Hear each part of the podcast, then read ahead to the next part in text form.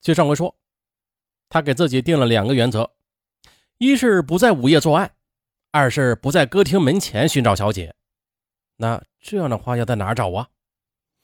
他就搜索着近一段时间跟踪得来的情报，于是他选定了小姐上班的时间，在他摸到的那名歌厅小姐，我们暂时称她为小姐 B。他的必经之路就在那儿下手，果然他出战就得手了，像上次一样，要小姐 B，呃，三天之后给他送五万块钱。小姐 B 谎称自己三天内是凑不够五万，向他要了十天的期限。他同意了，可十天之后，他的车却赶巧坏了，他只得打的去高速路口那条土路通往的小山丘。他决定在那里杀掉小姐 B，但是那天下雨，路黑，这时间又太晚，司机便对他的行为产生了怀疑，借口说，那条土路下力的底盘太低了，不能走，说什么也不下高速路。可是。为了五万块钱呢，他不下不行啊！没办法，他只好步行去那个小山丘。可也就在他步行的时候，他就细心的发现了这条土路，他平时很少有车辆行驶啊。可是今夜为何车辙印就比平时多了许多呀？他就怀疑了，这小姐 B 肯定是设了圈套，可能是找了些朋友来帮忙的。那种歌厅小姐，黑道上肯定是有人认识的，也有可能是向公安局报了案。但是，向公安局报案的可能性不大。不过，不管是哪一种吧，对他而言，那都是凶多吉少的。想着想着，他就怀着这种忐忑不安的担心，上了那座小山丘。他打定主意啊，如果歌厅小姐 B 那晚不来，就说明自己想多了，可以按照。暂住正常的地址，继续的去找他敲诈。如果来了，那就可能不是只身前来，那也就是说啊，小姐 B 有点来头，所以呢，找他就要小心了。接着，当他看到持瓶假扮的小姐 B 正在那等他的时候，再联想到刚才土路上的那些车辙，他心想：坏了，撤吧。于是他立刻的就钻进了装甲地，绕了一个大大的圈子之后。小心翼翼的折回了城里。呃，敲诈小姐币的落空，使他暂时的放弃了对歌厅小姐的兴趣。他前思后想啊，觉得还是大学生单纯。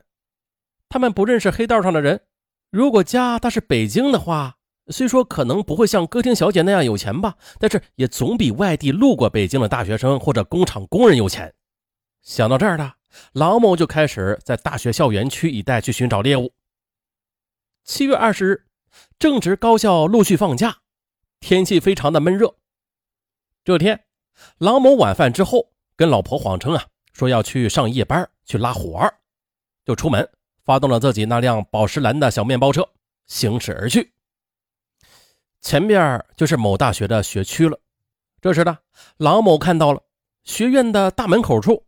一个仿佛大学生模样的年轻女子正在和一年轻的男子在讨论着什么。讨论完毕之后呢，就挥手分别。他便将车慢了下来，缓缓地跟着那名女子向前走。透过车窗，郎某则贪婪地注视着那年轻女子苗条而匀称的身材。通过衣着打扮，他断定了这名女子应该就是北京的女孩。这名年轻女子，她正是北京某大学即将毕业的倪某。倪某出身于干部家庭，从小便喜欢读外国文学名著，高考又选择了西班牙语专业。再加上她出落的标致秀美，所以追求她的男同学也不在少数。但是倪某他心性高傲，一般的小伙子他看不上。临近毕业时，班上来了一位年轻的教师，教他们欣赏西班牙文学。这年轻教师那深邃的眼睛、英俊的仪表，还有一口纯正的西班牙语，特别是那温文尔雅的风度，瞬间呐就打动了倪某的心，他便成了他心中的白马王子了。再后来，他要毕业了，那名年轻的老师说啊，他有办法送他出国，啊，那感情好啊，毕业后出国深造正是他多年的梦想。很快的，他便投入了这名年轻教师的怀抱，一有时间便去他住的教师宿舍。可是由于院方有明文规定，所以他们还不便在宿舍里过夜。到了规定时间，他必须要离开。学校放假了，他也好多日子没有回家看父母了。这天，他与心中的白马王子约会之后，看看天色已经晚了，便打算回家。他把他送到学校门口，而这分手的一幕正巧被郎某给撞见了。也就大约离开学校大门将近半站地时，郎某便将车开了过去，停在了倪某的前边，拉开车门对他说：“哎，小姐，要车吗？”“不要。”他头也不回的就回答：“哎，我这是无照的，便宜，随便给点钱就行啊，只要不跑空车就好。”他仍旧不放弃的搭讪的问：“那你要多少钱呢？”他这回停住了脚步，开始发问。啊，你就看着给呗。那某某路某某大院，你去吗？啊，那儿啊，啊，去去去去。那你说呀，要给你多少钱？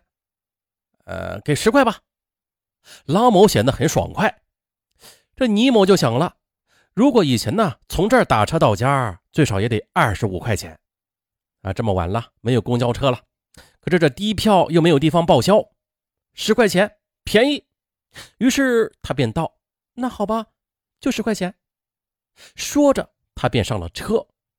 司机给他拉开了车的前门，他当然就顺势的上了前门，坐在了副驾驶的位置上。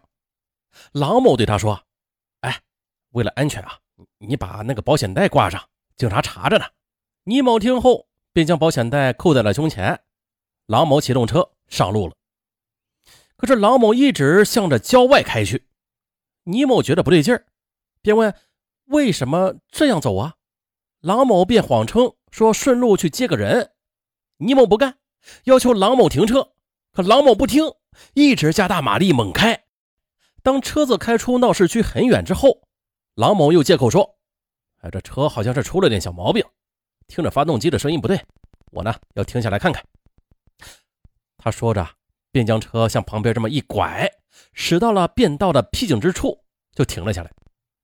而且就在这时，案犯郎某突然呢，就从司机座位下边噌的一下子，又抽出一把锋利的尖刀来，用刀抵住了倪某的小腹，压低声音威胁他说：“ 不要喊，喊我就杀了你。”郎某要倪某把钱都拿出来，并且让倪某留下家里的电话号码，说只要他家拿出五万块钱来，就放了他。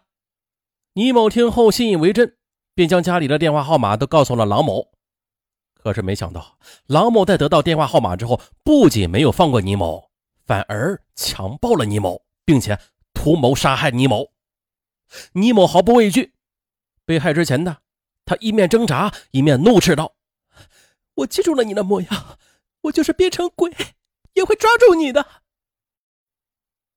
是的，郎某被绳之以法了。经询问，郎某作案多起。其中包括三二七、四六、六幺五、七二零系列强奸杀人案，均系郎某所为。又从郎某家中搜出不少藏匿被害人的衣物、鞋袜，以及被害人的身份证、首饰，还有电话号码等，这些都是被郎某强暴过的少女的东西。在郎某的淫威之下，他们中很多人不断的给郎某送钱，并默默的含污蒙辱，忍受着郎某的敲诈和。重复的奸污。此案过去的时间很长了，犯有故意杀人罪、强奸罪、抢劫罪的罪犯郎某，他早已经是被正法了。然而，每每想起这个案子，方队他总是有些沉重。那些花季少女，如果他们中间有人早点勇敢的站出来揭露这个曾经强暴过自己的色魔，或许倪某等那几个少女。就不会惨遭不测了。好了，本案完。结尾处呢，给大家推荐个好物，好久没给大家推荐好物了，别说还有点怀念。啊，咱们开始，可口可乐。哎，这东西应该说是在听本案的听友啊，应该都是喝过的啊。不管你曾经是喝多还是喝少啊，哎，这可口可乐大家应该都喝过。对，上文今天推荐给大家的就是咱们常喝的那个可口可乐。哎，不过呀，咱们今天这个可口可乐它是跟以往的不同，哪不同啊？听上文跟大家说一下。